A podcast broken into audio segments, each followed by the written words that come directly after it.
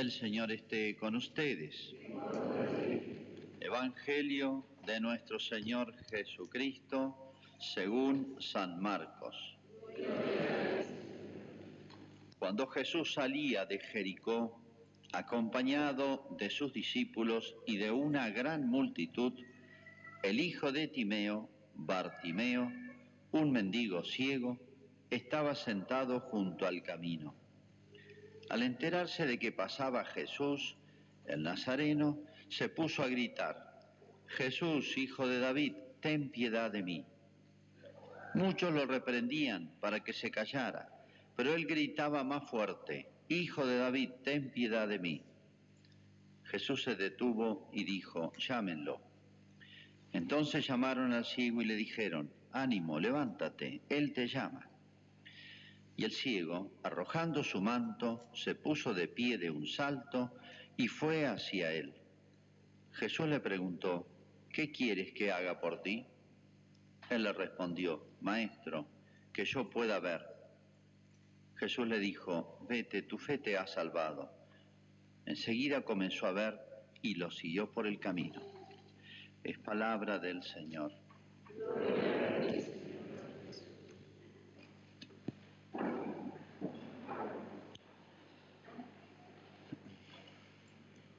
Tenemos aquí un hermosísimo cuadro, un cuadro, Jesús saliendo de la ciudad de Jericó, una ciudad famosa porque era muy rica, estaba junto a un camino donde había mucho comercio, las tierras eran buenas y había producción de frutales, hortalizas, etc. Esta ciudad de Jericó estaba junto al camino, era bastante populosa y por eso al entrar en la ciudad de Jericó, hubo otro episodio.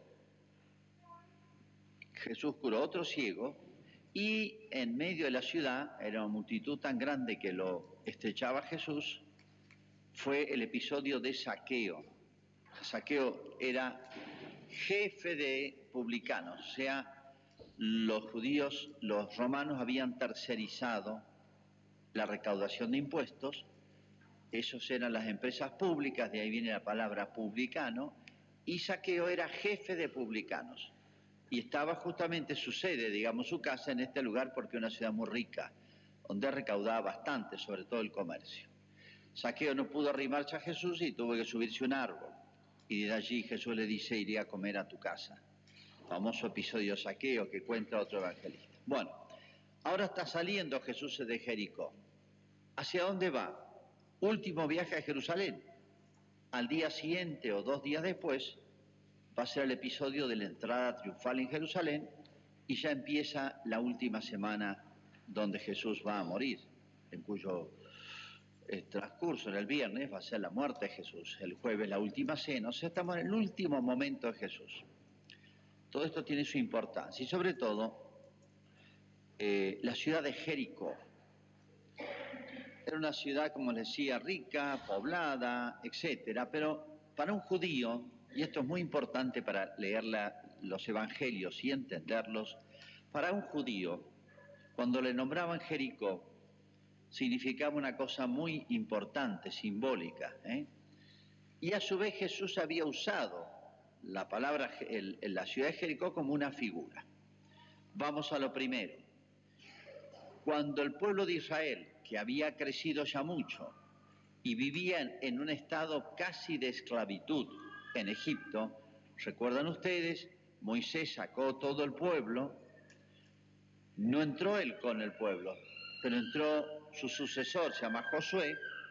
La primera dificultad que tuvieron que vencer fue tomar esta ciudad, porque eran como los que se habían apropiado, apoderado era un pueblo fuerte de la tierra que Dios le había prometido a Israel. Bueno, pero no se apoderaron por las armas, pensaron que era intomable.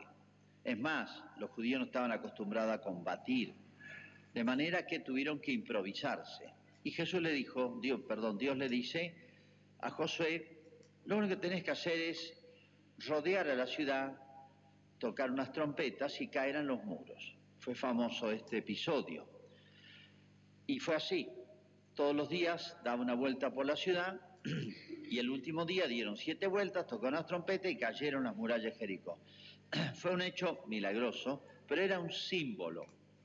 Todos los episodios del Antiguo Testamento son figuras, son símbolos de cosas espirituales. Jericó representa, y para todos los judíos era así, nosotros tenemos que explicarlo, pero ellos ya lo sabían, Jericó significa algo así como la ciudad del mal, el mundo del mal.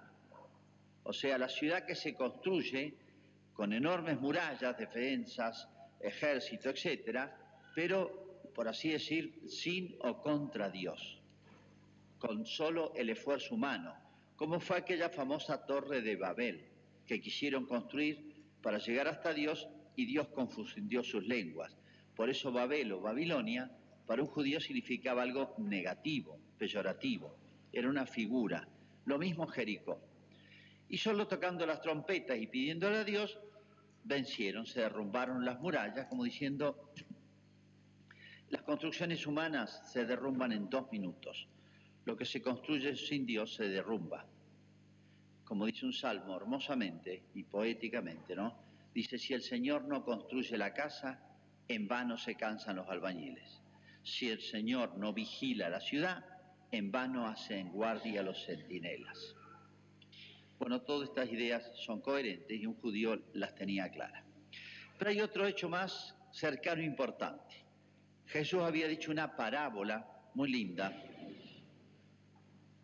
donde usaba la, como figura la ciudad de Jericó.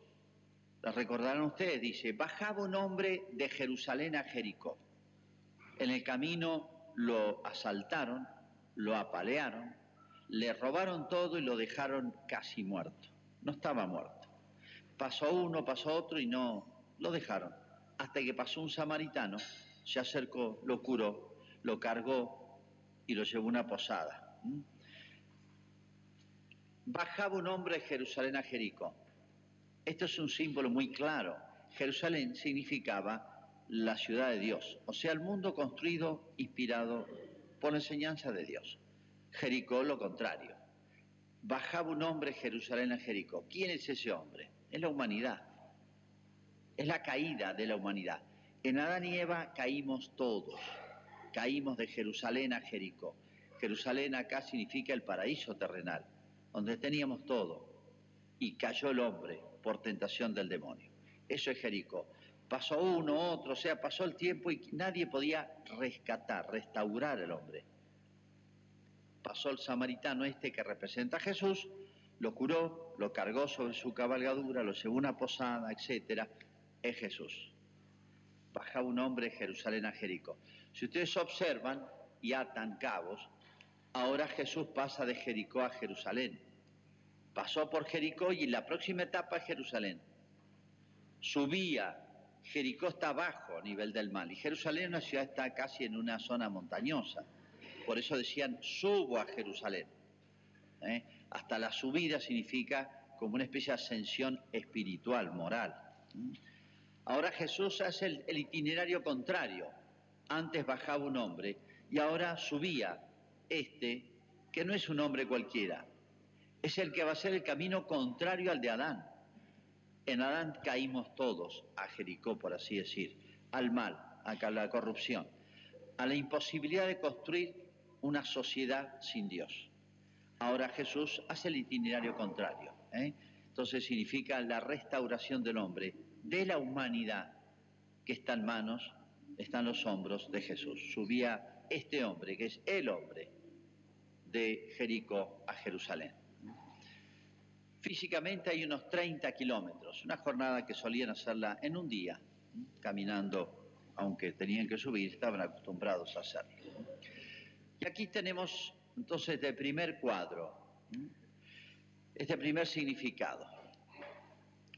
Pero ocurre este episodio, varios episodios, el de saqueo y este en la salida ya. Dice, junto al camino había un ciego. Fíjense, este ciego, la ceguera era muy común en la antigüedad, tenía tres miserias, el pobre. La ceguera, que es el más este, el sentido más espiritual que tenemos y el que más lamentamos perder, es el, que, el sentido que es capaz de percibir a más distancia percibe más cosas, una, gama más, más amplia, percibe las cosas en su dimensión y los colores, la belleza de las cosas. El tacto no, no llega tanto, ni el gusto. Por eso es el sentido más, en cierto sentido, más importante de todos. Segunda miseria era pobre, podía haber sido un, ciego rico o que tuviera con qué vivir, pedía limosna. Y en tercer lugar, tercera miseria, yo diría sociológica, resulta que el mundo, eh, la ciudad de Jericó era rica y a veces eh, eh, pasa que de la riqueza al egoísmo a veces hay un paso, o, es como a veces lo que engendra, a cada uno le interesaba, a cada uno tendría algo para pedirle a Jesús. Y no le interesó a este pobre ciego que era en cierto sentido uno de los más miserables, como suele pasar, conocido por todos. Sí, le daría una monedita, pero esta era la gran oportunidad para él. Nos detenemos un instante este ciego. Así como decíamos que es un Jericó significa el mundo construido sin, con solo el esfuerzo humano, sin Dios, y el, ámbito de la corrupción, de la caída, de, la incapacidad de nosotros de restaurar al hombre, todo lo humano. Bueno, este ciego es la humanidad, somos nosotros también. Podemos tomarlo en un sentido individual, soy yo, el ciego, miserable también, pero también podemos decir es la humanidad, sentada junto al camino. Acá hay otro significado muy este, hermoso y es, el, dice, estaba sentado junto al camino. Ustedes recordarán que Cristo dijo, yo soy el camino. Y al cristianismo, cuando apareció, se lo llamaba el camino. En los Hechos de los Apóstoles, por ejemplo, que cuenta la primera etapa de la expansión de la iglesia, dice, le expliqué el camino a los que no lo conocían. Le expliqué el camino. El camino era una palabra que usaba para designar esta nueva religión, esta nueva relación con Dios que había creado Jesús. El camino lo llamaba. No estaba en camino, después lo siguió a Jesús por el camino, pero por ahora estaba junto al camino. Este hombre tenía una miseria y una grandeza. La miseria ya la, la vimos, es la humanidad y soy yo, cada uno de nosotros. Pero tenía algo grande. ¿Qué le quedaba? Cuando perdemos todo, incluso cuando perdemos hasta Dios ¿eh? Por el pecado, la amistad con Dios, siempre nos queda algo. ¿Qué es? El corazón, la buena voluntad, la oración, que brota de un corazón bueno. ¿Qué le quedó a este hombre miserable? La oración. ¿Qué es lo que hizo? Una oración cortita, llama jaculatoria, perfecta, hermosa. Le quedaba eso y con eso recuperó todo. Cuando creemos estar en la más grande miseria y hemos perdido todo, nos queda algo, la oración. Porque la oración toca a Dios y teniendo a Dios podemos recuperar todo. Digo que es hermosa la oración, fíjense, no es cuestión de muchas palabras, ni presionarlo a Jesús. Le dice dos cositas, dos ideas hay acá. Jesús, hijo de David, la fórmula es perfecta. No es simplemente llamarlo Jesús, hijo de David. Llamarlo hijo de David significa reconocerlo como el Mesías, el que había prometido Dios, el que iba a rescatar la humanidad. Y la otra palabra la usa para él. Ten piedad de mí. O sea, soy un miserable. No te exijo, no te presiono no pido un derecho. Así como pedía limosna antes, sigo ahora pidiéndote limosna, pero yo sé quién sos, me puedes dar otra limosna más grande. San Agustín decía, después que se convirtió, dice, en la vida hay dos cosas importantes que conocer. Y a eso se reduce las dos cosas importantes. Él decía, no ver in te, no ver in me. Después que se convirtió San Agustín, un genio de la iglesia decía eso. Dos cosas te pido nada más. conocerte y conocerme. Dos cosas importantes en la vida. Conocer a Dios y conocernos nosotros, tal cual como somos. Que somos todos como el ciego, miserables también, no solamente por la ceguera, sino por todo ese conjunto de miserias, ¿no? Conocerte y conocerme. Este hombre exactamente reconocía su estado, y le pide a Jesús, como pedía limosna, le pide esto. Y tenía claro qué es lo que le iba a pedir, porque Jesús lo llama. Fíjense, y aquí es como para detenerse en este, en este cuadro, de este hombre interceptando a Jesús que venía en, medio de una multitud, dice, y le gritaba, imagínense, todo el mundo hablaba, todo el mundo gritaba, le llamaba a Jesús, le pedía cosas, pero Jesús oyó esta voz. ¿Por qué? Porque Dios conoce el interior, a Dios no le engañan las apariencias. Había mucha gente importante en ese lugar, rica, sin embargo escuchó la voz de este pobre, más que la de las demás o ahogada por la de la multitud. Y sin embargo escuchó esta voz. Dios ve el interior y Dios nos engaña con nosotros. Qué importante ser rectos ante Dios de corazón, no lo que ven los hombres. Las apariencias engañan. Podemos ser grandes ante los hombres y nada o nadie ante Dios. Y al revés. Fíjense qué importante esto, qué hermosa esta oración, pero el, el corazón de donde procedía mucho más porque hizo parar a Jesús, hizo detener al Hijo de Dios, hizo, detener al Verbo de Dios, hizo detener al que gobierna el universo. Si hubiera detenido el sol, hubiera detenido el movimiento de los astros, no hubiera sido algo tan grande. Detuvo al que mueve los astros y el cosmos, que es Jesús. Entonces nos preguntamos qué hizo este hombre para hacer algo tan, lograr algo tan grande. Y bueno, rezar, pedir, como debe ser. Esa es la oración. Siempre seremos miserables en la tierra. Siempre Dios estará atento a lo más miserable de la tierra. Pero no es la miseria nomás, sino la miseria reconocida. Y bueno, el encuentro de Jesús. Próximo cuadro, se puede decir, llámenlo. Tiró todo, lo poquito que tenía, valía la pena. Tiró el poncho, la, la capa que tenía, el manto. Y fue donde estaba Jesús. Imagínense este cuadro. Todo el mundo expectante ahí rodeando a Jesús, una multitud. Y Jesús, nada menos que Jesús dialogando mano a mano con este hombre, esta audiencia particular, privada. ¿eh? Y, y la palabra de Jesús, ¿qué quieres? No simplemente le dice, bueno, te voy a dar unas monedas, o bueno, algo te voy a ayudar, sino le pregunta, ¿qué es lo que quieres? O sea, Fíjense cómo, eh, yo diría, le concedo una dignidad a este hombre. O sea, te doy libertad para pedirme lo que quieras. Fíjense cómo respeta y ve la libertad humana cuando viene de un corazón recto. Y el hombre le dice que vea. Si le concede esto al hombre, es sobre todo porque creyó en Cristo, creyó en Jesús, porque le dijo, tu fe te ha salvado, como diciendo, no es porque me lo pediste simplemente y que seas un mendigo ciego, sino porque lo hiciste con fe, es lo que te salvó. Te concedí lo que pedías. No solamente te lo concedí, sino porque pediste bien. Es un bien la vista. Pero acá hay otro temita simbólico, significativo, muy importante, creo. Los evangelios siempre tenemos que hacer esa lectura también espiritual, simbólica, como se dice, ¿no? Así como había un significado de Jericó este ciego nos significa a nosotros, a toda la humanidad. Detengámonos un instante en el pedido del ciego. Señor, que vea, que pueda ver.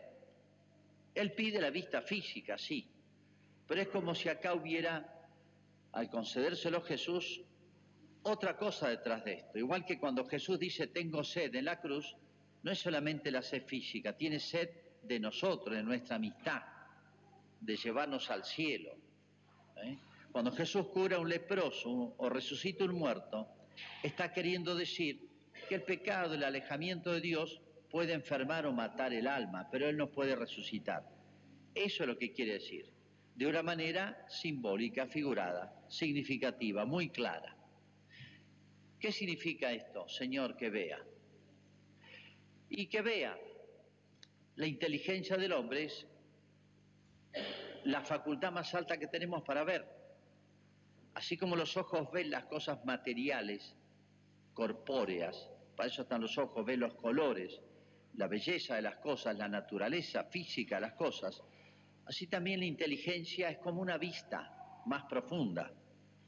Y la inteligencia fecundada, iluminada por la fe, adquiere como una vista supletoria, como si viéramos con un telescopio o con un microscopio electrónico.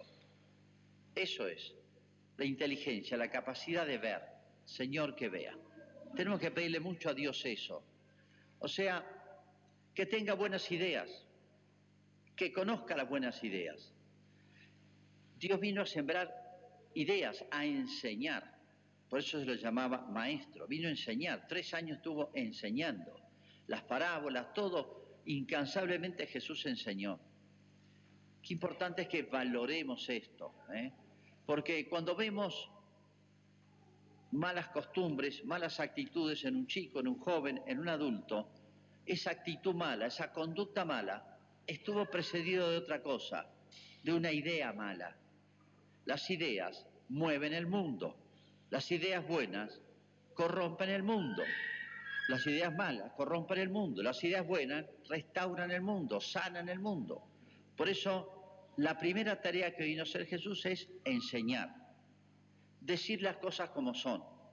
A lo, a la, por eso dijo que a cada cosa lo debemos llamarla por su nombre. A lo verdadero, verdadero, a lo falso, falso. Hay cosas buenas y malas, justas e injustas, verdaderas y falsas. Por eso tenemos que pedirle mucho al Señor que vea. Cuántas ideas malas vienen bien envueltas y a veces nos convencen y nos parecen buenas y no son buenas. ¿Cuántas veces un papá, una mamá dice, a mi hijo se fue a estudiar a Mendoza, se fue a estudiar a San Luis, a Buenos Aires, y le cambiaron la cabeza, no es el mismo. Le sembraron malas ideas. Ya tiene otra conducta, otro trato con nosotros. Discutimos, nos peleamos,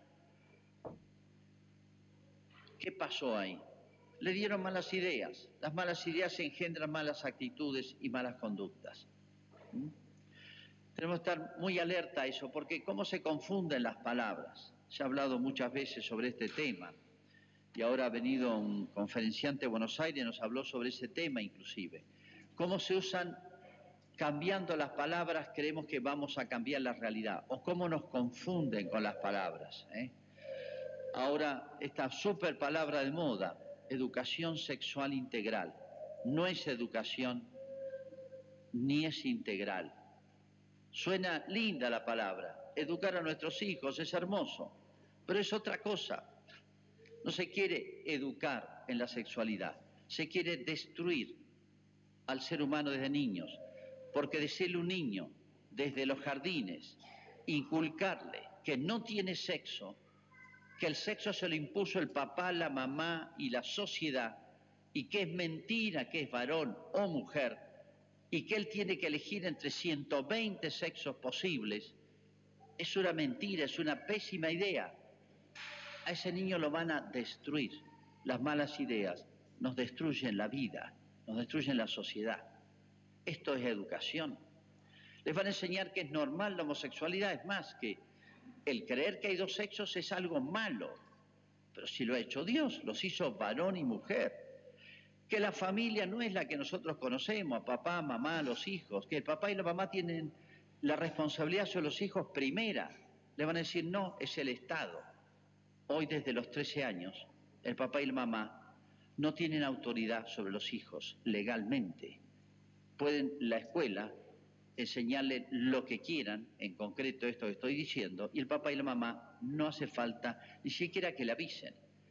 Y si la niña quiere hacerse esterilizar para tener sexo libre y precoz, porque desde cuarto y quinto grado le está enseñando a los niños, y estos son los programas que están viniendo desde el orden mundial, enseñarle a disfrutar de la sexualidad tempranísimamente, es antinatural y los papás no van a poder decir que no, ni siquiera les van a preguntar, porque desde los 13 años los chicos no necesitan, dicen legalmente, tienen, son derechos del niño. ¿Qué sabemos a los 13 años? No es el papá y la mamá ante Dios y puesto por el orden de Dios la autoridad natural para educar a un hijo. No lo ha sabido esto la humanidad desde siempre. ¿Cómo se llama lo otro? Abuso, autoritarismo, despotismo, totalitarismo de Estado como lo hemos visto solamente en los países totalitarios. hemos visto en la Unión Soviética, esto es Hitler, Stalin. Es terrible lo que está pasando. Señor, que vea, que nuestra Argentina vea, que nuestros dirigentes vean las ideas buenas que engendran salud en la familia, en los niños, en los jóvenes, en la sociedad, en la cultura. Señor, que nuestra sociedad, nuestros dirigentes, los que hacen opinión en los medios, en todos lados, vean lo que es bueno y lo que es malo, lo que es salud y lo que es enfermedad, y lo llame a cada cosa por su nombre. Terrible que se lo llame interrupción voluntaria del embarazo que el Estado ha pagado 6 millones de pesos para subsidiar a este grupo de mujeres que se reúne todos los años y este año entra el EU para proclamar entre sus eslogans muerte al macho, proclamar el homicidio, el homicidio del aborto, varones y mujeres, y eso lo subsidió el Estado, o sea, nuestro dinero, 6 y otros anexos 8 millones y medio de pesos, les aviso, que le hemos pagado nosotros, la Argentina, para subsidiar a estas mujeres que prendieron fuego el municipio y la catedral, la iglesia parroquial. Y hicieron destrozos y proclamaban estas ideas. Señor, que veamos, ¿eh? Señor, que vea, que vean los que tienen poder de decisión en nuestra nación, que veamos nosotros los argentinos, para ver qué es lo que nos hace bien y mal. Se trata de una cuestión de vida o muerte, no solamente del alma, sino de los cuerpos. ¿eh? Creo que el tema es tan claro para nosotros, pero que veamos en profundidad. No se trata simplemente una cosita, sí, yo no estoy de acuerdo y bueno, no pasó nada. No, está la Argentina en una coyuntura decisiva. Y que veamos que esto no viene de, un pensador argentino, sino esto tiene origen en el orden mundial y que el gobierno ha recibido 200 millones de dólares para seguir adelante con este programa. 200 millones de dólares para llevarlo a cabo. Hay muchísimo dinero en todos los agentes que llevan adelante este programa. ¿Quién pone ese dinero? ¿Por qué? ¿Con qué interés? llama ideología del género esto. Significa que hay que borrar de la sociedad lo que Dios creó, que hay varón y mujer. Y uno debe educarse como varón para cumplir su rol en la sociedad y como mujer en la feminidad. Y es hermoso esta complementariedad de que ha hecho Dios. ¿eh? Estamos cuestionando y destruyendo nada más y nada menos que la obra de Dios. Señor, que veamos, que todos los argentinos, cada uno de su lugar, veamos. Eso es lo que le pedimos hoy como el ciego nacimiento y ojalá que la fe que queda en nuestro pueblo nos salve. Hagamos nuestra profesión de fe.